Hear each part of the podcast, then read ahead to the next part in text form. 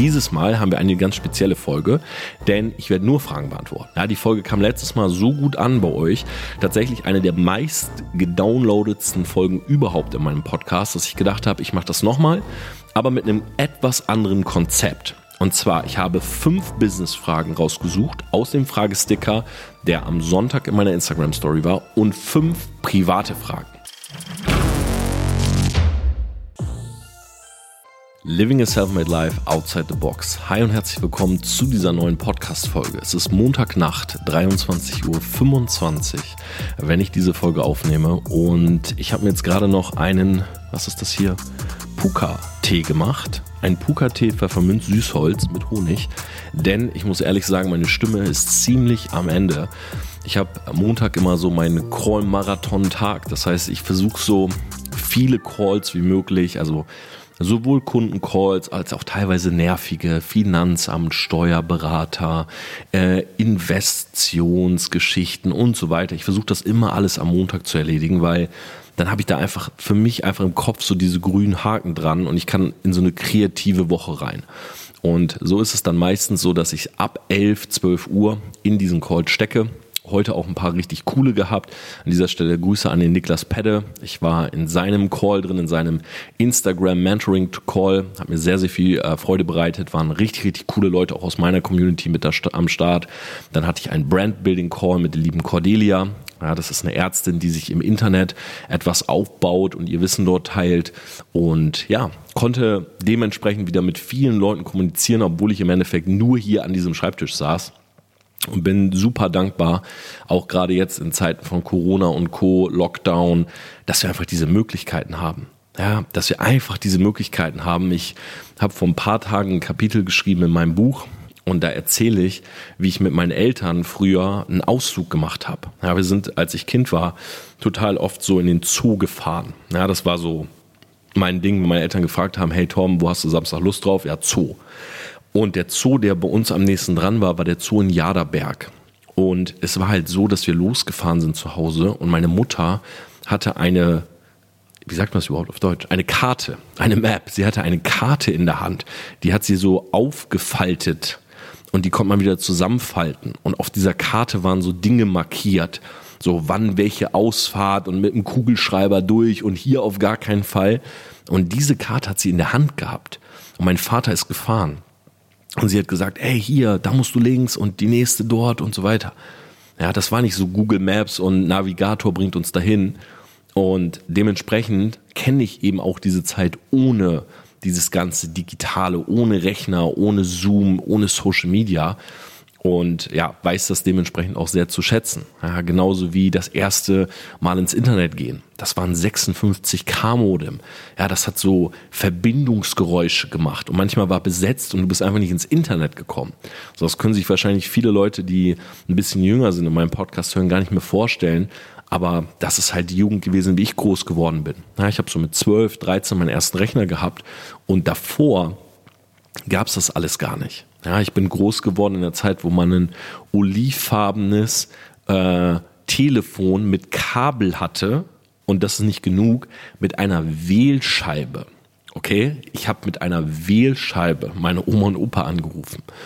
Und äh, ja, dementsprechend sitze ich heute hier, habe meine Elgato-Lichter an und eine Digitalkamera auf mich gerichtet während dieser Zooms und so. Und ja, finde es einfach unglaublich, was die Technologie wirklich alles möglich macht.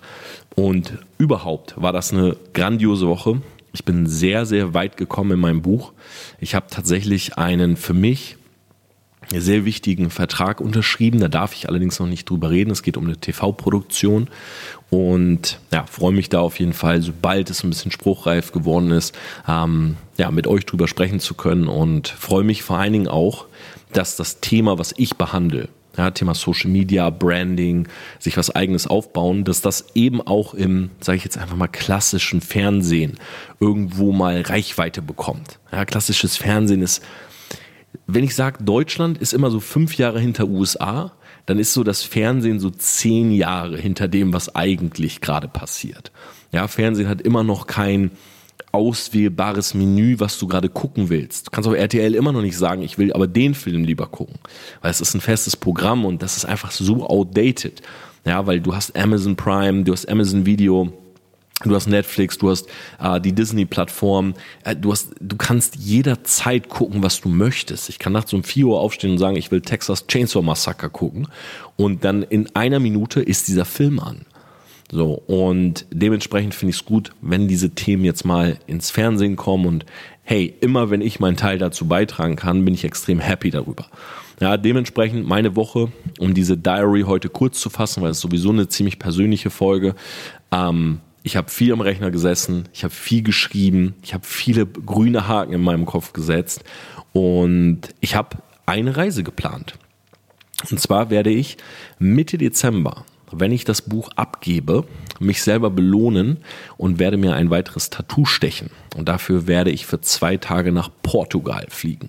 Da freue ich mich schon sehr drauf, denn dann ist so ein bisschen dieses Projekt Tattoo erstmal abgeschlossen bei mir. Aber es gibt noch eins, was ich unbedingt haben möchte. Und äh, ich weiß, dass das sehr polarisieren wird. Ihr könnt gerne mal raten und mir mal bei Instagram schreiben. Und das bekomme ich am 10. Dezember. So, jetzt steigen wir in die Folge rein. Ich habe auf Instagram. Ihr wisst, ich habe ja jedes Mal den Selfmade of the Week sozusagen hier in diesem Podcast und ich nehme immer aus meiner Fragerunde am Sonntag eine Frage, die ich besonders spannend finde und beantworte sie hier in der Folge. Die Person kriegt einen Shoutout und noch ein Selfmade-Shirt nach Hause geschickt. So, dieses Mal haben wir eine ganz spezielle Folge, denn ich werde nur Fragen beantworten. Ja, die Folge kam letztes Mal so gut an bei euch. Tatsächlich eine der meist gedownloadetsten Folgen überhaupt in meinem Podcast, dass ich gedacht habe, ich mache das nochmal, aber mit einem etwas anderen Konzept. Und zwar, ich habe fünf Business-Fragen rausgesucht aus dem Fragesticker, der am Sonntag in meiner Instagram-Story war, und fünf private Fragen. Ja, das heißt, wir teilen das jetzt mal und wir fangen jetzt mit den Business-Fragen an. Und ich werde das Ganze auch so ein bisschen kürzer halten, will jetzt auch nicht eure Zeit rauben, äh, vor allen Dingen auch bei den privaten Fragen. Ich weiß gar nicht, wen das wirklich so interessiert. Können mir gerne mal Feedback schreiben.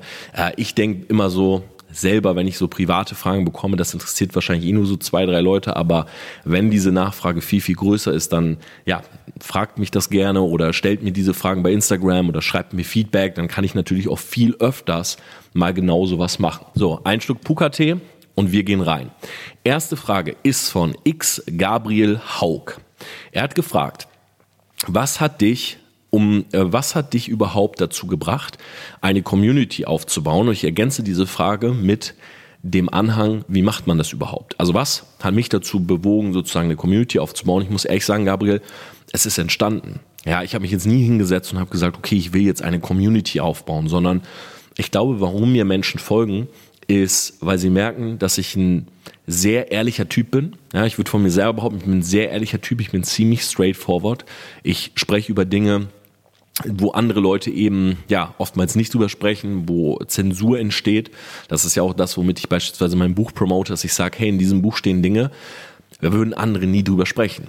So, und ich glaube, das hat einen Großteil meiner Community ausgemacht, einfach dieser Real Talk. Und dann behandle ich natürlich eine Nische, wo es einfach nicht viele Leute in Deutschland gibt, ähm, die da mehr Reichweite haben. Ja, ich sage das mal frei raus. Ich glaube, so im Bereich Social Media, Wissen oder auch Strategien und so weiter bin ich wahrscheinlich schon der Größte in Deutschland, der sich damit mittlerweile eine Community aufgebaut hat. Und es gibt viele Influencer, die beispielsweise mit mir in Kontakt stehen oder ja, die wir beraten, also auch die wirklich eine viel, viel größere Community noch aufgebaut haben als wir. Und ich glaube, da sind wir mit TPA Media oder ich auch als Personenmarke schon so ein Vorreiter, der das nach Deutschland gebracht hat. Ja, vieles von meinem Wissen beispielsweise kommt aus den USA, das wisst ihr auch. Ähm, ich habe gelernt von den Leuten da, von Sam Owens, von Ty Lopez, von Grant Cardone. Ich habe von Gary Vee gelernt und ja, habe mir damals halt so vor drei Jahren zum Ziel gesetzt, eben diese diese Welle, sage ich mal, an Social Media Wissen nach Deutschland zu bringen. Und mittlerweile, ja, habe ich ganz viele viele Quellen, vielfältige Quellen und teilweise auch die Plattform selber, die mich natürlich mit Content versorgen, so dass ich sozusagen ja so eine Schnittstelle bin und das so weitergeben kann. Und ja, daraus ist die Community entstanden. So, wenn du mich jetzt fragst, wie baut man eine auf, dann würde ich sagen, das Aller, Allerwichtigste ist, die Leute müssen dir vertrauen. Vertrauen in unserer heutigen Zeit, wo alles angezweifelt wird, unsere Regierung, die Menschen, die bestimmen, was wir tun, die Leute in unserem Umfeld, ähm, in einer Zeit, wo sich jeder Tinder runterladen kann, um seinen Ehepartner zu betrügen, wo es Portale im Internet gibt äh, für Seitensprung 24 und wie das alles heißt, ist das ein Baustein, der, wenn du ihn sozusagen lieferst, ganz, ganz schnell bei vielen Menschen zu einem Fundament wird. Und die zweite Sache, die du dir immer überlegen musst, ist, was für eine Community willst du denn bauen? Das heißt, nachdem du sozusagen für dich entschlossen hast, okay, ich, bin, ich will ehrlich sein, ich will wirklich ähm, vertrauensvoll zu den Leuten sein, ich will transparent sein, ich will zum Beispiel erzählen, wenn ich ein Placement mache. Ja, ich will das nicht verheimlichen, ich will Leuten nicht sagen, dass ich früher mal Scheiße gebaut habe, sondern ich will den Leuten sagen, wie es ist. So, und dann freuen sich Leute später auch für deine Erfolge, wenn du eben auch von Misserfolgen erzählst. Das zweite, was du dann tust, ist, du überlegst dir, was ist überhaupt dein Thema? Also wo willst du drumherum eine Community bauen? Und dann natürlich ganz wichtig, was für eine Kultur soll bei dir herrschen? Ja, zum Beispiel, es gibt Communities, da gehen die Leute auf Stühlen und schreien Parolen. So, war richtig sektenartig. Aber wenn du es so nimmst, ist auch so etwas nichts anderes als eine Community. Ja, halt eine sektenartige Community. So, also, welche Culture ist sozusagen innerhalb deiner? Ist, sind das zum Beispiel Leute, die sehr zahlenbasiert sind, sehr rational ist. Das eine emotionale Community. Bei einem emotionalen Thema ist es eine spirituelle Community, wie bei Laura Seiler zum Beispiel. Also du musst dir überlegen, welche Kultur soll herrschen und welche Werte sind in deiner Community wichtig. Ja, nimm mal bei mir beispielsweise die Selfmates. So, wir sind Leute, die sagen, okay, wir gehen unseren eigenen Weg. Ein selbstbestimmtes Leben. So, wir sind unser eigener Chef, wir machen unser eigenes Ding. Das ist strong, das ist bold, das ist vielleicht auch ein bisschen dirty, das ist transparent, das ist ehrlich, das ist nach vorne. Ja, also bei Selfmates, alleine, dass es in Caps, also alles groß geschrieben ist, zeigt ja schon, wie man auftritt. Ja, ein Selfmade ist nicht leise, ein Selfmade ist laut. Ein Selfmade macht auf sich aufmerksam. Ein Selfmade ist stolz auf das, was er geschaffen hat. Und das sind alles so Werte, die muss ich nicht sagen, sondern die Leute fühlen das. Ein Selfmade ist jemand, der nicht verneint, ja, wie oftmals ja Leute viel interpretieren wollen, dass man von jemandem gelernt hat, weil man sich ja Selfmade nennt. Nein, ein Selfmade ist jemand, der stolz ist, von anderen zu lernen, aber trotzdem sagt, ich gehe meinen eigenen Weg. Ja, ich habe einmal so einen Satz gesagt, aus dem Nichts vor zwei, drei Jahren und der hat sich bei mir so eingeprägt. Ich glaube, es war in irgendeinem Online-Vortrag oder vielleicht war es auf der Bühne bei der Entrepreneur University. Auf jeden Fall habe ich gesagt, schau mal, du willst nicht in die Fußstapfen von jemandem treten, sondern du willst neben die Fußstapfen deines Mentors. Und damit gehst du deinen eigenen Weg. Das heißt, du, du machst nicht genau das Gleiche, Copy und Paste, und guckst, dass du in die Abdrücke passt, sondern du gehst daneben. Das heißt, ihr geht den gleichen Weg, ja, du gehst die gleiche Richtung, aber du selber bestimmst die Schritte. Du selber bestimmst, ob du mal einen größeren machst und mal einen kleineren, ob du mal schneller gehst oder mal langsam, ob dein Fuß breiter ist oder kleiner. Und dadurch machst du ein eigenes Ding daraus. Und das ist self-made. Ja, das heißt, die Kultur in deiner Community ist ganz, ganz wichtig. Und dann natürlich auch nach draußen zu tragen, dass Leute das weiter, dass Leute das weitergeben, dass dieses Kulturgut nicht nur von dir gepredigt wird, weil dann bist du der Prophet im eigenen Land, sondern dass du deine Message nach draußen bringst und Leute dafür sorgen, dass diese Message weitergeht. Ja, dass die Community sagt, diese Message muss raus an andere. Das ist ganz wichtig, dass andere Leute deine Message verstehen. Und zwar nicht nur durch deine Worte, sondern auch durch die Worte deiner Community. So, die zweite Frage ist von blank, nee, unterstrich blank unterstrich 421. Wie findet man den richtigen Geschäftspartner? Und ich sag dir was. Ich habe nicht, ich habe nicht die perfekte Antwort für dich. Aber es gibt im Englischen einen Spruch, der heißt, when, when the student is ready, the teacher will appear. Und ich glaube, auch wenn es hier auf den Lehrer oder auf den Mentor sozusagen äh, interpretiert wird, das gleiche kannst du auf einen Geschäftspartner übertragen. Wenn du bereit bist und an deiner Persönlichkeit so weit gearbeitet hast, dass du sagst, hey, ich bin jemand, mit dem will man gerne arbeiten. Ja, ich bin jemand, der hat coole Visionen, der hat geile Gedanken, der will nach vorne. Dann wirst du Menschen anziehen, die genauso sind wie du.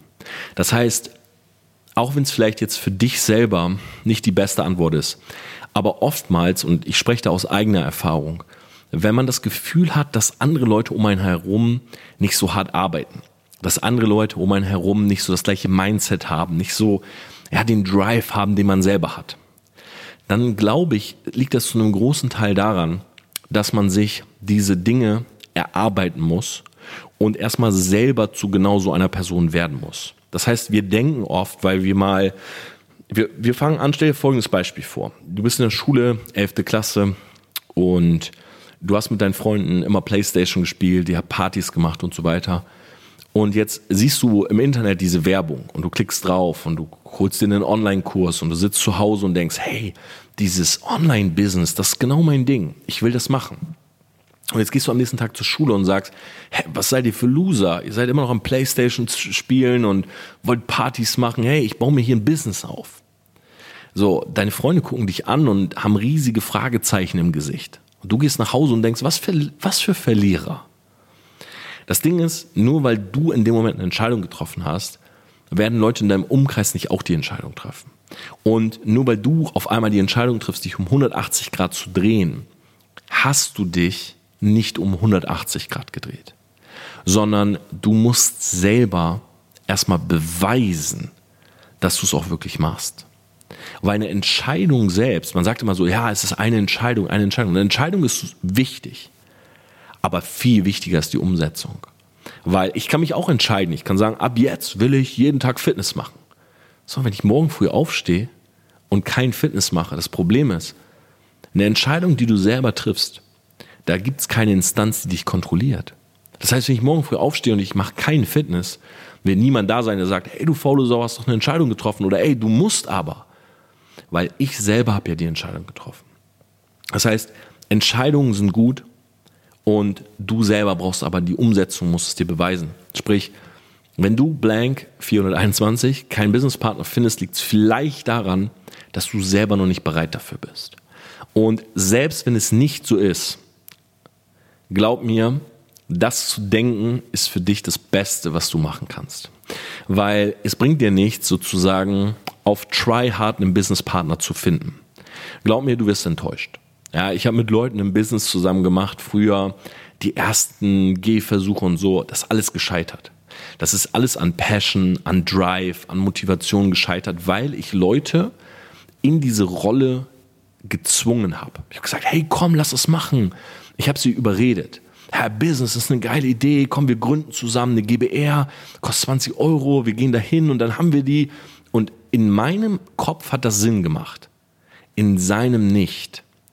Und als wir es trotzdem durchgezogen haben, weil ich der, der aktive Part war und er einfach Ja gesagt hat, war in meinem Kopf sein Ja ein wirkliches Ja, aber sein Ja war eigentlich ein Nein. Das heißt, am zweiten, dritten, vierten Tag, wo ich so richtig motiviert war und machen wollte, war er es eben nicht. Und jetzt kommt das Problem. Meine Euphorie wurde geschmälert, weil sein nie da war. Und das brauchst du nicht. Nimm deine Euphorie und bau dir was auf. Und wenn du dir was aufbaust, werden auf dem Weg Leute kommen und du wirst irgendwann sagen, hey, weißt du was? Der Typ hat sich auch was aufgebaut. Vielleicht tun wir uns zusammen und bauen noch was viel Größeres. Glaub mir, das ist für jetzt nicht die Antwort, die du hören willst, aber sei der Lonely Wolf, der erstmal durchzieht, beweist und es werden Leute kommen, mit denen du gerne Business machen willst oder Business, ein Business starten möchtest. Matthias Blum fragt, welche Rolle spielt Glück, wenn man erfolgreich werden will? Und ich glaube, Glück spielt eine sehr große Rolle. Und ich glaube auch, die guten Führungskräfte, die wir auf dieser Welt haben, die guten Leader, die haben alle eins gemeinsam. Sie wissen, dass sie irgendwann und irgendwo einmal Glück hatten und ein Problem lösten. Und sie waren vielleicht gar nicht die Ersten, die das gemacht haben, aber sie waren die, die dafür bekannt wurden. Sprich, Thema Branding. Und deshalb sind diese Führungskräfte auch oft die, die heute sehr bodenständig sind und menschlich, weil sie wissen, es hätte auch jemand anders sein können. Und davon bin ich überzeugt. Es ist nicht die Person, die etwas als erstes macht. Die Probleme als erstes löst, die als erstes auf den Trend geht, die als erstes irgendetwas schafft oder so. Es ist die Person, die als erstes dafür bekannt wird. Glaub mir, es gibt da draußen viele Leute, die können, die können besser sprechen als die besten Redner. Es gibt viele Leute da draußen, die können besser Klavier spielen als der beste Klavierspieler. Es gibt viele Leute da draußen, wahrscheinlich in Afrika, in Uruguay, die können besser Fußball spielen als Ronaldo.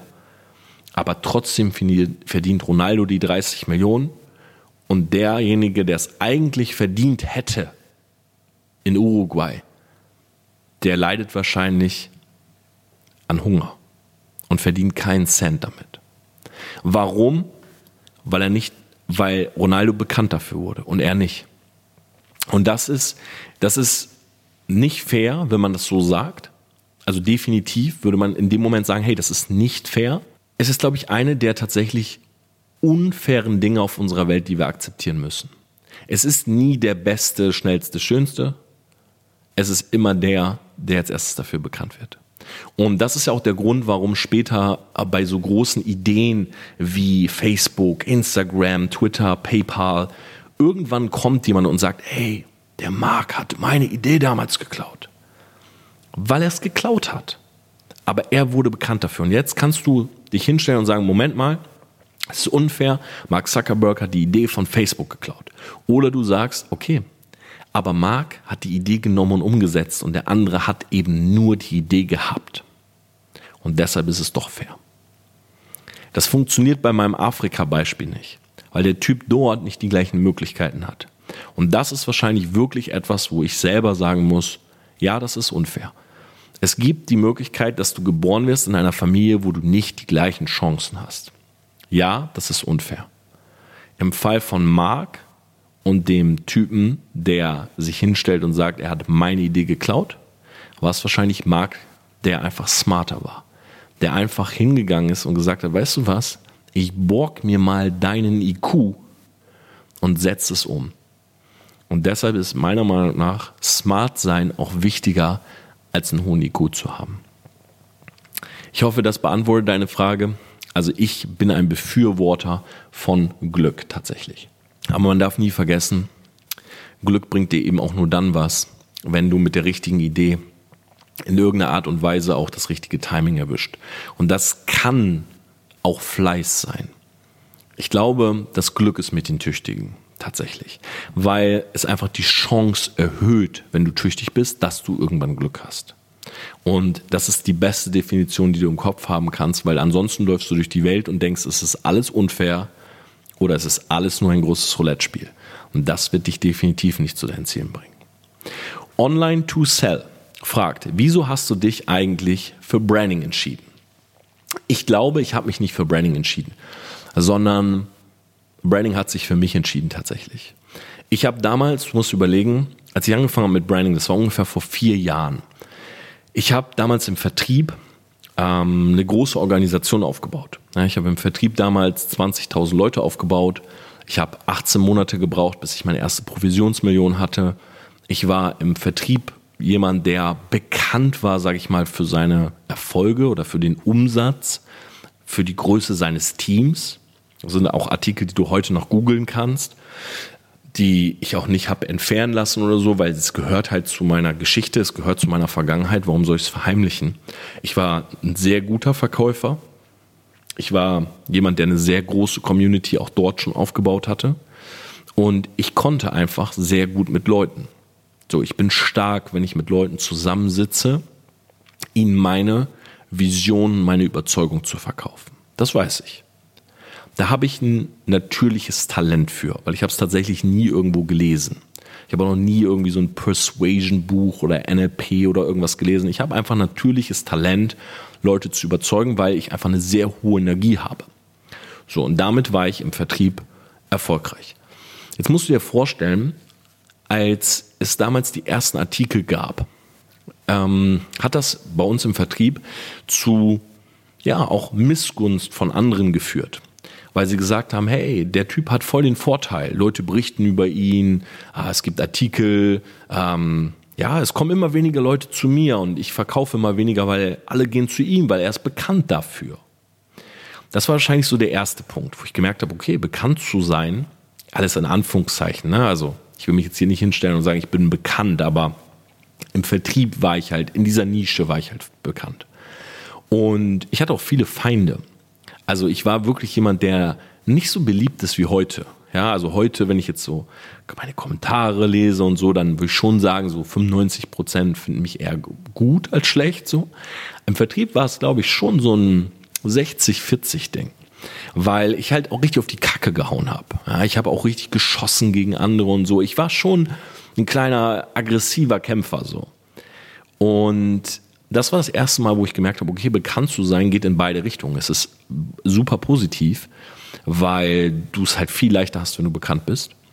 Es geht aber auch in die Richtung, dass Leute dir auf einmal mit irgendwas drohen. Ja, es ging so weit, dass Leute mal nach einer Veranstaltung äh, ja irgendwie ein Messer gezückt haben, auch wenn es eine ganz krasse Situation in Frankfurt war. Wir hatten, äh, wir hatten ein Event dort, ein Hotel-Event und mit Matthias, also der auch heute ähm, mit mir TPA Media aufbaut und noch einem, meiner Ex-Freundin damals. Und wir hatten dort ein Event mit irgendwie so 150, 200 Leuten. Und ich habe da gesprochen und äh, irgendwann höre ich so, ja, hier draußen steht einer und so mit so einem Klappmesser und äh, der will euch irgendwie abstechen. So. Und jetzt nicht, dass es halt eine super bremsliche Situation war oder die jetzt schon fast eskaliert wäre oder so. Aber ich kannte diese Person eben auch und ich wusste, er, ist einer dieser Hater. Und habe dann zu dem Hoteltypen gesagt, hey, ähm, tu mir einen Gefallen, so, wir haben hier unsere Veranstaltung, falls hier noch jemand rein will, das ist geschlossen. Ja, also bitte niemanden mehr zu unserer Veranstaltung lassen, weil ich wollte diese Veranstaltung protecten und hatte keine Lust, dass jemand da reinkommt und uns die kaputt macht. Und dann war die Veranstaltung vorbei und dann sind halt alle Leute aus dem Raum rausgegangen. Und der Matthias und ich, wir haben halt geguckt, ob dieses Individuum halt noch da ist und er stand halt wirklich vor dem Hotel. Und dann habe ich die Situation so ein bisschen beobachtet und habe gesehen, dass er Leute anspricht, die aus unserer Veranstaltung kamen. Und ich wusste ja nicht, was er denen sagt, aber sehr wahrscheinlich hat er denen irgendwas Negatives erzählt. Und dann bin ich rausgegangen und habe zu dem gesagt, hey, was, was ist hier los? So gibt es irgendein Problem. Und es war schon eine Situation, also der Typ hat halt so ein Taschenmesser dabei. Ne? Ein, man muss sagen, aus heutiger Sicht war natürlich ein Kind. Ne? Wie alt war der Typ? 21 oder so. Aber er wollte so den dicken Macker machen. War leicht angetrunken, Klappmesser, steht vor einem Hotel. Und naja, Matthias und ich sind raus, oder ich, erst ich, dann ist Matthias raus und haben gesagt, hey, pass auf, wenn du jetzt hier Stress machst oder so, dann holen wir einfach die Polizei. Aber es war trotzdem eine Situation, wo ich mir so dachte, hey, puh, dass man sich jetzt um sowas kümmern muss ist schon, ja, ist schon ein bisschen nervig. So, das war das erste Mal, dass ich gesehen habe, Bekanntheit geht in beide Richtungen. Und das sage ich auch heute noch, wenn du dich branden willst. Hey, Viralität ist nicht nur positiv. Okay, Viralität bedeutet, es sehen viele Leute. Und schau mal, wenn du jetzt in deiner Basis, ja, in deiner Community, wenn du dir da jetzt etwas aufbaust, so, für dein Thema, dann hast du am Anfang nur Fans weil es ist deine Community. Natürlich stellen die sich nicht hin und wenn du jetzt nichts Schlimmes machst und haten dich auf einmal. Ohne Grund. Es ist deine Community. Das heißt, du wirst groß und im Kopf denkst du dir, okay, 95, 98 Prozent lieben mich. Und das ist halt, wenn du 100 Views hast oder wenn du 1000 Views hast. Aber wenn du 100.000 Views hast, sind trotzdem nur 1000 von deiner Community und 99.000 bei so einem Ausbrechervideo kennen dich nicht. Und 99.000 haben diese Geschichte mit dir nicht. Sie haben die Impression nicht. Für die hast du noch nichts getan. Das ist das erste Video, was sie sehen von dir. Sie sind nicht Teil deiner Community. Das heißt, bei ihnen bist du ein, ein weißes Blatt Papier. Und jetzt fangen sie an und schauen dich an. Und das Erste, was sie bekommen, ist dein Aussehen. Deine Mimik, deine Gestik, wie du sprichst, was du trägst. Und dann sagt jemand, ey, der trägt immer Off-White. So ein Pisser. Ja, seine Rolex ist safe fake. Ah, guck dir den Typ an, der hört sich so gern selber reden. Boah, was für ein metrosexueller Typ. Und so weiter. Ach, der ist tätowiert, bestimmt kriminell.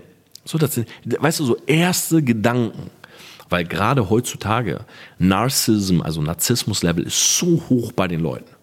Gut aussehender Typ trifft auf anderen gut aussehenden Typ. Ja, glaub mir, einer von den beiden hat eine Freundin, sie werden sich hassen. Weil der Typ, der keine Freundin, äh, der Typ, der die Freundin hat, will die Freundin protecten, guckt den anderen an, denkt, äh, guckt er meine Freundin gerade an. Es ist sofort so eine Welle von negativen Energien. Und genauso auch bei, wenn jetzt ein Typ relativ gut aussieht, ein bisschen was aus sich macht und so weiter, du kannst davon ausgehen, dass andere Männer ihn erstmal nicht feiern. Ja, ich will jetzt gar nicht sagen, dass ich ein gut aussehender Typ bin, aber beispielsweise meine Story-Views sind wesentlich höher als meine Likes bei Instagram. Wenn ich durch meine Story schaue, was sehe ich? Die, jetzt, es ist so ein bisschen über einen Kamm geschert, jetzt ein bisschen übertrieben. Ja, es ist jetzt nicht perfekt ausgewertet, sage ich auch, aber die Frauen, die schauen, sie kommentieren, sie liken. Viele Männer, die schauen, sie würden nie liken oder kommentieren. Warum? Weil sie nach außen nicht zeigen wollen, dass sie es gucken. So, sie wollen lieber den Content nehmen, egoistischer Robin Hood für sich benutzen. Sie wollen ihn vielleicht selber recyceln und so weiter. Ja, das ist einfach so ein Alpha-Ding wahrscheinlich. Und das habe ich das erste Mal dort gemerkt, aber ich fand es spannend. Der Punkt, wo ich es wirklich dann, oder was sozusagen das fast zum Übergelaufen gebracht hat, war folgendes. Ich war auf einer Veranstaltung in Mailand, auch vom Vertrieb. Ich war in Mailand der kleinste Sprecher, das heißt, ich war der Sprecher mit dem kleinsten Paycheck sozusagen. Und nach mir waren nur Sprecher, die wirklich Richtung drei bis zehn Millionen im Jahr verdienen. So. Ich habe in Mailand gesprochen, nachdem ich meine Story hatte, nach 18 Monaten diese erste Provisionsmillion verdient zu haben und habe mich mega gefreut. War eine große Chance, viele Leute dort. Vor allen Dingen war das ein internationales Event. Das heißt, es kamen auch viele asiatische äh, Mitbürger dorthin und so weiter. So, es war halt Multikulti. Und ich war der erste Sprecher, weil das ist klimatisch aufgebaut. Und nach mir war der Sprecher, der mich damals in den Vertrieb gebracht hat. Und wir hatten nicht das beste Verhältnis, muss man ehrlich sagen. Ähm, und ich gehe halt nach vorne, mache halt meine Speech, ähm, gehe runter. Und wenn du mal vor 10.000 Leuten oder so gesprochen hast, dann wirst du wissen, so, du, du kriegst da oben nicht so wirklich mit, ob die Leute applaudieren, buhen, ob die lachen bei einem Joke. Du hast einfach Scheinwerfer in der Fresse. Und ich war halt fertig mit meiner Speech. Ich gehe runter und sehe halt schon, dass so ein paar Leute auf mich zukommen. Und ich dachte so, oh, okay, was ist hier los? So, ah, wer ist das überhaupt? So, die Augen gerade so noch am Blinzeln. Und es waren halt Asiaten. Und die kamen halt so an, meinte, ja, Picture, Picture. So. Und ich so, ja, klar, natürlich so. Und während ich mit den Bildern gemacht habe, war der nächste Speaker schon vorne und hat gesprochen. Und ich habe in dem Moment selber so gedacht, hey, das ist gerade voll unangenehm, die Situation, weil direkt neben der Bühne bildet sich gerade so eine kleine Traube um mich und wir machen Bilder, während er da spricht. Das heißt, die Leute, anstatt ihnen zuzuhören, machen lieber ein Bild mit mir. Und das war mir irgendwie voll unangenehm. Also habe ich gesagt, hey, hey, let's do it in the break, in the break. Und es wurden immer mehr. Und es wurden immer mehr. Und diese Traube wurde immer größer und ich dachte so, hey, fuck, was geht hier ab? Wer ist das überhaupt? Und dann hat irgendwann, das ist so True Story, das ist jetzt nicht irgendwie ausgedacht oder weil es halt geil klingt oder so. Eine Frau, eine asiatische Frau hat gesagt, The Man in the Red Jacket. Und ich habe früher immer ein rotes Jackett getragen. Warum? Weil alle wollten, dass ich Jackett trage auf diesen Veranstaltungen. Und ich war halt der Typ mit dem zerrissenen Shirt. Ja, zerrissenes Oversized-Shirt. Und alle so, nein, nein, Torben, du, wir sind hier beim Vertrieb. Ja, du kennst ja diese Leute so, ja, du musst, äh, du musst Jackett tragen und Krawatte und zieh dich mal ordentlich an und so, wie läufst du rum? So kannst du uns ja nicht vertreten. So. Ich habe damals zu denen gesagt, ich trage kein Jackett. Und die haben gesagt, doch, du musst eins tragen, du musst eins tragen, sonst wirst du bald ausgeladen bei der Veranstaltung. Und dann habe ich mir gedacht, okay, weißt du was? Fuck you. Ich trage ein Jackett. Ich trage ein rotes Jackett. Und das war eine Trotzreaktion. Rot ist meine Lieblingsfarbe. Ähm, aus noch anderen Gründen, die eigentlich noch viel krasser sind, aber die erzähle ich euch im Buch erst. Mm. Und ich habe mir damals dieses rote Jackett geholt. Und ich wollte einfach die Leute anpissen, weil sie mich die ganze Zeit mit Jackett genervt haben. Und das rote Jackett, ich habe so ein knallrotes Jackett. Und es gibt ein Bild, vielleicht hat es sogar noch jemand von euch, das hat jemand gemacht von ganz oben. um mich herum sind nur blaue und schwarze Jacketts und Blusen. Und mittendrin stehe ich mit dem roten Jackett. Das ist ein unglaublich geiles Bild. War damals lange Zeit mein Bild bei Facebook. Und eine Frau sagt, The Man in the Red Jacket. Und dann habe ich verstanden, die kennen mich alle nur, weil ich auf meinen Bildern und Videos immer dieses rote Jackett trage. Und dieses rote Jackett war so ein Branding-Merkmal in dem Moment, dass die mit mir ein Bild machen wollten. Es war nicht meine Speech, die hatten kein Wort verstanden. Ich habe Deutsch geredet auf der Bühne. Es war nicht mein Aussehen, es war nicht mein Paycheck, es war nicht meine Story, es war das rote Jackett. Danach bin ich in die USA und wollte alles über Branding lernen. Das ist der Grund, warum ich mich für Branding entschieden habe. Ich fand es unglaublich faszinierend. Und ich liebe dieses Spiel von Viralität. In welche Richtung geht's? Polarisierst du? Gut, schlecht? Du kannst es steuern. Es gibt so viele Gründe für Branding, aber wenn du mich fragst, Branding ist die Sicherheit, die du in den nächsten 20 bis 30 Jahren haben kannst. Wenn du dir jetzt gerade was aufbaust, ist Branding die Sicherheit, die du haben kannst. Es, ist kein Rentenvertrag, es sind keine Investments, es ist nicht ein Businessmodell oder ein Funnel, es ist dein Branding. Weil Branding erlaubt dir einfach unglaublich viele Dinge zu machen. Du kannst, ich kann zum Beispiel morgen sagen, okay, ich nehme jetzt einen Online-Kurs auf. Und es werden viele Leute diesen Online-Kurs kaufen. Und ich kann sagen, ich schreibe jetzt ein Buch. Und es werden viele Leute das Buch kaufen. Weil die Brand hat Trust. Und Vertrauen ist heutzutage alles. Und deshalb bin ich ja auch so happy mit TPA Media, dass wir Leuten dabei helfen, eine Brand aufzubauen. Weil das ist genau das und jetzt gerade, äh, kleine Werbung an der Stelle, ja, tpa-media.com slash branding. Wenn du dich dafür interessierst, schaust dir mal an. Ähm, jetzt gerade nehmen wir die letzten Brands für dieses Jahr auf, weil es ist der beste Zeitpunkt. Der Dezember ist der beste Zeitpunkt des ganzen Jahres, um mit seiner Brand zu starten. Warum? Weil im Dezember alle, gerade jetzt noch im Lockdown, das ist 10x sozusagen, vor ihrem Rechner hängen. Alle hängen vor ihrem Bildschirm, alle konsumieren. Und warum sollst du derjenige sein, der konsumiert, anstatt derjenige zu sein, der mal sendet? Und das ist der Grund, warum ich Branding mache. Weil es einfach, es dominiert den Markt. Du brauchst ein Branding. Du kannst nicht mehr rein über PPC deine Sachen verkaufen. Kannst du machen, aber dann machst du aus einem Euro ein Euro und zwei Cent. Und Branding macht aus einem Euro fünf oder zehn. Das ist halt der große Unterschied. So, das waren die fünf Business-Fragen und jetzt quick and dirty. Fünf private Fragen. Wie gesagt, wenn ihr sie länger haben wollt, schreibt mir gerne eine Nachricht dazu. Ich denke immer, das interessiert vielleicht gar nicht so viele Leute. Und zwar, nein, stimmt gar nicht. Ich habe noch die letzte Frage im Businessbereich und zwar von Wuschel. Personal Branding Tipps für den Anfang. Und ich habe ja gerade schon so ein bisschen angefangen. Ich glaube, das Allerwichtigste, wenn du anfängst mit Personal Branding, ist dir zu überlegen, was sagen Leute jetzt gerade hinter deinem Rücken? Also was ist überhaupt Status quo? Das ist super wichtig, weil oftmals schätzt man es völlig falsch ein. Wir haben Leute bei uns gehabt, die haben gesagt, ja, also mich feiern alle und ähm, alle sagen, ich bin voll der gute das und das. Und dann nach unserem Fragebogen, unserem Test, kam halt raus, weil innerhalb unseres Branding-Workshops zum Beispiel haben wir auch so einen Test, den schickst du deinen, deiner Family, deinen Bekannten, den Leuten aus deinem Kreis, Umkreis und so weiter. Und da kam halt raus, dass diese Person teilweise einen sehr, sehr schlechten Ruf hatte, aufgrund einer blöden Eigenschaft, nämlich immer unpünktlich zu sein. Und diese Eigenschaft, unpünktlich zu sein, hat alle positiven Dinge kaputt gemacht. Die Leute haben sich das einfach gemerkt. Jeff Bezos hat das mal gesagt, Branding ist das, was Leute hinter deinem Rücken über dich sagen. Und da ist viel Wahres dran. Das heißt, bevor wir das sozusagen verändern, ja, ähm, müssen wir erstmal wissen, was ist überhaupt Status Quo? Ja, wo stehst du überhaupt? Der zweite Punkt ist, überleg dir bitte, warum du eine Brand aufbauen willst. Wenn du eine Brand aufbauen willst, nur um damit Geld zu verdienen, lass es. Warum? Sage ich dir aus tiefster Überzeugung. Branding spielt mit Menschen.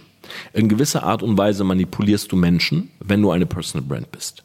Manipulieren ist für mich kein Wort, was automatisch negativ konnotiert ist. Es ist nur für die meisten negativ konnotiert. Für mich ist Manipulation etwas, du, du sorgst dafür, dass jemand sozusagen in eine Richtung geht und in eine Richtung denkt, wie du es gerne hättest. Das kann aber auch aufklärend sein, positiv sein, dir Mut machen. Auf der anderen Seite kann es natürlich auch dafür sorgen, dass du Leute um den Finger wickelst und verarscht und ihnen das Geld aus der Tasche ziehst. Deshalb, wenn du nur monetarisieren willst, dann mach's nicht. Weil du wirst keine große Personal Brand aufbauen. Weil der erste Punkt, wir haben jetzt vorhin schon drüber geredet, der erste Punkt beim Personal Branding ist Trust. Die Leute müssen dir vertrauen. Und wenn jemand merkt, hey, der macht die Videos nur, damit er mir was verticken kann, dann funktioniert das nicht. Du siehst das an unzähligen Beispielen, auch in der deutschen Community, von Leuten, die einfach einen extrem schlechten Ruf haben, weil sie genau das machen, weil sie eben keinen guten Mehrwert geben, ohne dass sie etwas verkaufen wollen. Und deshalb sollte das immer an erster Stelle sein. Dann überlegst du dir, was ist dein Thema? Wo bist du wirklich gut drin? Hast du ein USP? Das muss nicht inhaltlich sein, das kann auch äußerlich sein. Ja, zum Beispiel Red Jacket war damals mein USP. Und dann war es Energie. Und dann war es Transparenz. Also es kann sich verändern. Dein USP kann sich mit deiner Entwicklung verändern. Und du kannst ein USP, auch wenn dir jetzt nichts einfällt, also ein Alleinstellungsmerkmal, du kannst es auch herausarbeiten. Ja, zum Beispiel jetzt hast du keins. Aber vielleicht arbeitest du an einem und sagst, okay, ich werde aber der, der, der erste Experte in dem und dem Gebiet, in der und der Nische, da gibt es niemanden. Dann ist das dein USP. Du bist der Einzige. Ja, das heißt, das ist, sind so die ersten Überlegungen und dann geht es vor allen Dingen hin, ein Thema festzulegen, zu überlegen, für wen spiele ich hier, wer ist meine Zielgruppe, welche Probleme hat meine Zielgruppe, wie spreche ich sie an und welche Themen ergeben sich daraus. Das ist so ein, sage ich mal, so ein easy Cluster, um überhaupt mal anzufangen. Und dann startet mal rein und dann passiert Branding immer innerhalb von einem Jahr. Ja, zum Beispiel wir sagen bei TP Media, wir bauen eine Brand in 30 Tagen. Aber die Wirkung einer Brand misst du nach frühestens einem Jahr. Einfach deshalb, weil natürlich kannst du nicht Leute, du kannst das, den besten Auftritt haben. Ja, aber wenn dich keiner kennt, niemand hat Vertrauen, nur weil du irgendwie coole Bilder hast oder coole Videos oder geile Animationen. Leute haben Vertrauen vor allen Dingen über konstant für sie da sein. Gerade in Zeiten wie diesen. Leute suchen Nähe und Leute suchen konstante Partner, konstante Menschen in ihrer Nähe, ja, die nicht nächste Woche weg sind. Und das gleiche wie bei der ersten oder zweiten Frage, du musst dich beweisen. Ja, das ist mal so ein Grundgerüst für Branding. Ansonsten, ich habe auf meinem YouTube-Kanal ähm, viele Videos dazu. Könnt ihr euch gerne mal anschauen. Und ja, könnt auch jederzeit TPA Media mal anschreiben auf Instagram. Wenn da eine Branding-Frage da ist, wir beantworten die natürlich auch super gerne. Der Account wird auch nicht nur von mir geführt, da sind unsere Mitarbeiter auch mit drin. Das heißt, ähm, da wirst du auch immer eine Antwort bekommen bei TPA Media. So, jetzt aber zu den privaten Fragen. Und wie gesagt, ich will es relativ äh, quick and dirty machen. Immo, Moment, wie heißt der Name? Immo Hirsch. Ja, steht da wirklich. Immo Hirsch ich kann meine eigene Schrift nicht mehr lesen, hat gefragt, was willst du 2020 noch erledigen?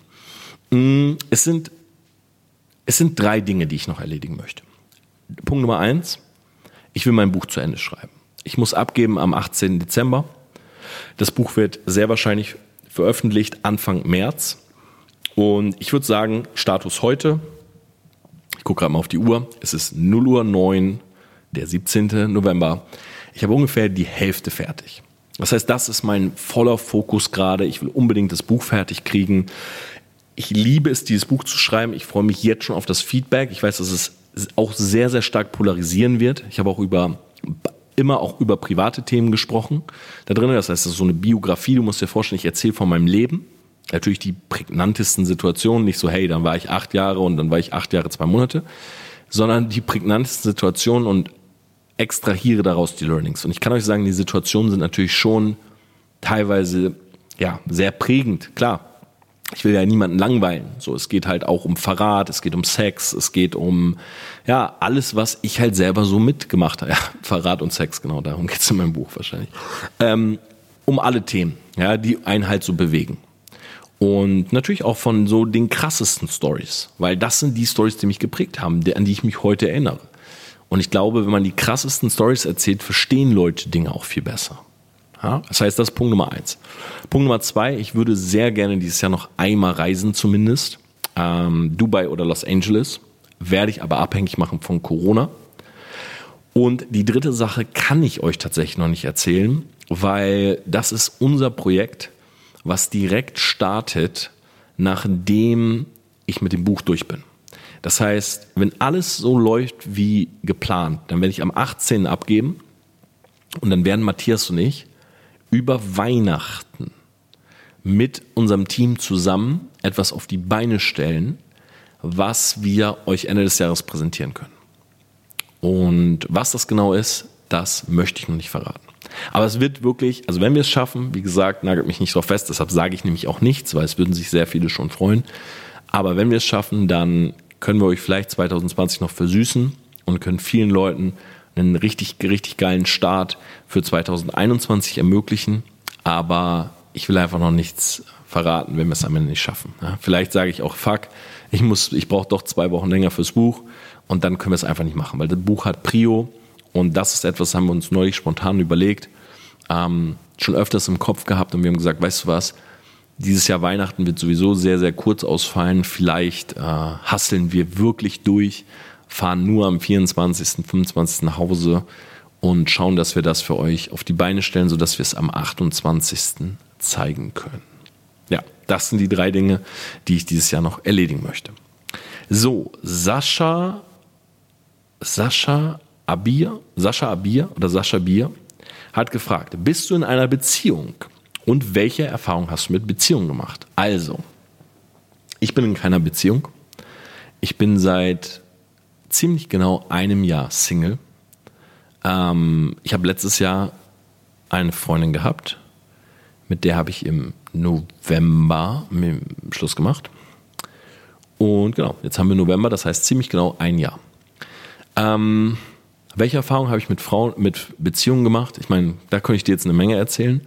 Äh, ich habe eigentlich immer eine Freundin gehabt oder ich habe sehr, sehr oft eine Freundin gehabt. Es gab wenig Jahre, wo ich Single war tatsächlich. Ähm, ich war auch immer jemand, der tendenziell jetzt längere Beziehungen in Anführungszeichen, mein längste war glaube ich drei Jahre, dreieinhalb Jahre oder so. Ich habe immer eigentlich so längere Beziehungen gehabt. Ich bin jetzt nicht so der Typ, der jetzt jede Woche irgendwie eine andere äh, Frau bei sich hat oder so, sondern ja, ich habe tendenziell Beziehungen. Aber, und jetzt kommt das große Aber, ähm, ich habe einige Dinge gemerkt, die jetzt anders sind. Zum Beispiel meine letzte Freundin war selber äh, nicht auf Social Media und sie wollte auch nicht so gerne gezeigt werden. Hatte verschiedene Gründe. Unter anderem durfte sie das von ihrem Beruf auch aus, auch nicht so wirklich. Und ich habe gemerkt, dass das für mich ein großes Problem darstellt. Weil ich weiß, es gibt viele Leute da draußen, die sagen, ja, Beziehung äh, muss man nicht zeigen, Kinder muss man nicht zeigen und so weiter. Schau mal, bei mir ist das Ding, ich bin pro Social Media. So, es ist nicht jemand, das, also niemand zwingt mich, sondern ich habe mich dazu entschieden und ich glaube, wenn ich eine Freundin habe, möchte ich die auf Social Media zeigen. Und es macht für mich die Sache schwierig. Einfaches Beispiel. Sie kam auch aus der Nähe von München. Wir sind in München unterwegs. Wir gehen irgendwo essen. Wir treffen jemanden, spricht mich an, sagt, hey Tom, was geht? Ich höre deinen Podcast, ich gucke deine Videos. Wer ist das? Zeigt auf sie. Was sagst du in dem Moment? Er ist meine Freundin. Habe ich gemacht. Einige Male habe ich gesagt, ja, ist meine Freundin. Echt? Ja, die sieht man ja gar nicht auf Social Media. Hm. Andere Male einfach nichts gesagt. Hey du, was kann ich für dich tun? Blöde Situation, warum nicht sagen, weißt du? Also es ist doch irgendwie, es ist ja nichts Schlimmes. Aber einfach komische Situationen gehabt. Und dann habe ich für mich gemerkt, ja, ich will meine Freundin zeigen. Ich muss ehrlich sagen, ich weiß nicht, ob ich gerade Zeit für eine normale Beziehung habe, ja, so, wo man sich jeden Abend sieht und zusammen Filme guckt. Ich denke nicht. Ja, das heißt, natürlich brauche ich, wenn ich eine Frau haben will, jemanden, der zu meinem Lifestyle passt. So, und das ist natürlich nicht der schlechteste, aber auf der anderen Seite, um diesen Lifestyle zu haben und ich sage jetzt mal, auch um mich selber zu verwirklichen, so Thema Mission, äh, stecke ich sehr, sehr viel Zeit in meine Arbeit. Ja, zum Beispiel jetzt, es ist, wie gesagt, ich habe den ganzen Tag gecallt und klar könnte ich mich jetzt hinsetzen und eine Netflix-Serie gucken und mir ein Mail herbestellen. Aber ich sitze hier und nehme Podcast auf. So, die nächste Frage. Und vielleicht noch ergänzend, ich nehme Podcast auf, weil ich das will. Nicht, weil ich es muss. Weil ich Bock drauf habe. Und ich habe tatsächlich, ich, ich habe mehr Bock, den Podcast aufzunehmen, als jetzt ein Mädel hier zu haben. So, das ist wahrscheinlich der Grund, warum ich keine Beziehung habe, vermute ich. Also, nächste Frage. Ähm, Motivations-Creator fragt, ist deine Familie stolz auf dich? Yes. Ähm, meine Familie ist sehr, sehr klein. Ich habe tatsächlich nur noch meine Eltern. Ähm, ich habe keine Geschwister. Meine Großeltern sind alle verstorben. Und dementsprechend, ja, es gibt nur uns drei. Und wir sind untereinander alle stolz aufeinander. Schon immer gewesen. Jeder macht sein eigenes Ding. Mein Vater war bei der Luftwaffe, hat dort Karriere gemacht, äh, früh pensioniert, weil seine Stelle gestrichen wurde. Meine Mutter ähm, ist äh, Zahnärztin in Delmenhorst, hat eine Praxis dort und beziehungsweise eine Gemeinschaftspraxis, äh, zieht sich allmählich aus ihrem Job raus. Ähm, und die haben sich beide was aufgebaut. Die sind nicht jetzt, die haben jetzt nicht Millionen verdient oder so mit ihrem Beruf, ähm, aber haben trotzdem immer Geld gespart, in Immobilien gesteckt und so. Also meine Eltern, glaube ich, sind schon smart, was so Geld angeht und ich glaube, ich habe auch eine Menge von denen gelernt. Ähm, bei trotzdem einer, einer gesunden oder einem gesunden Fundament an Sicherheit, sagen wir jetzt mal. Und deshalb war ich immer stolz auf die und die sind auch stolz auf mich. Ich muss auch ehrlich sagen, auch in meinem Buch ist das ein großer Part. Meine Eltern haben mich immer unterstützt. Also ihr müsst überlegen, ich habe früher, ich war Pro-Gamer, ich habe ähm, 16 Stunden am Tag Computer gespielt.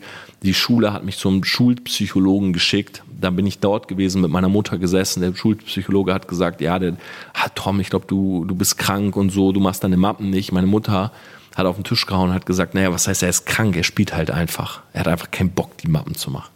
So. Und das hat mich halt mega geprägt. Also meine Eltern haben mich immer supported. Und immer wenn von außen irgendwas kam, so ja, blauer Brief, er hat Schlägerei auf dem Schulhof gehabt, habe ich auf der OS bekommen, haben meine Eltern drüber gelacht und haben gesagt, ja klar, wenn der andere Typ ihn beleidigt, natürlich haut er ihn auf die Schnauze. So, also meine Eltern waren immer, standen immer hinter mir, äh, waren immer für mich da und waren immer stolz auf das, was ich gemacht habe, außer in dem einen Jahr, wo ich tatsächlich nach meinem Studium nicht diesen Weg gegangen bin. Was, glaube ich, zum großen Teil daran lag, dass ich meiner Mutter während des Studiums verklickert habe, dass ich das halt mache und dass ich es halt auch machen will. Und da war ich einfach nicht ehrlich. Ich hätte zu ihr sagen sollen, ich will nicht studieren, ich will mein eigenes Ding machen.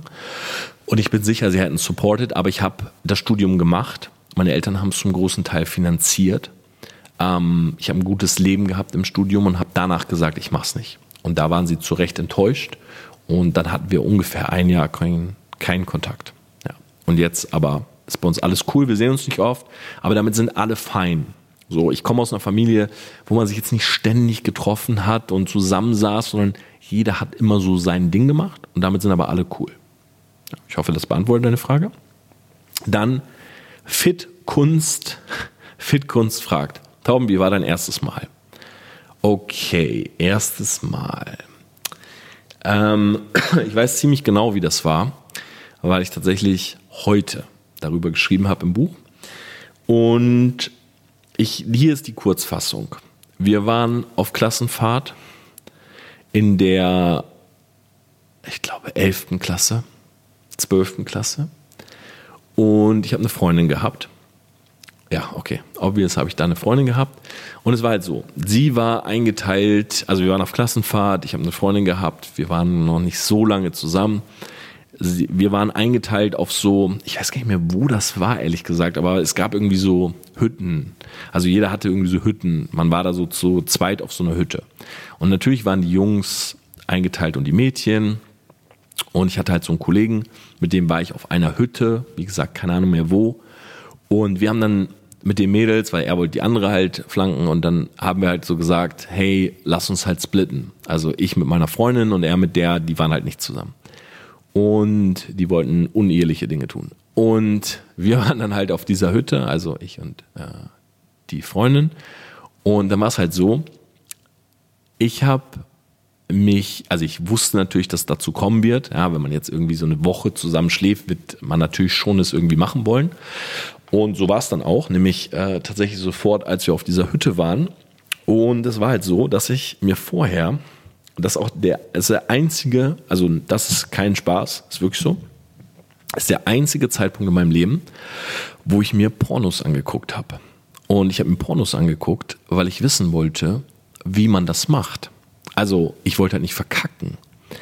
Und ich habe also, ähm, ich habe gegoogelt, How to Sex. Und dann habe ich mir Pornos angeguckt. Und das Ding war, ich habe halt einen Porno erwischt, der schon ein bisschen heftiger war.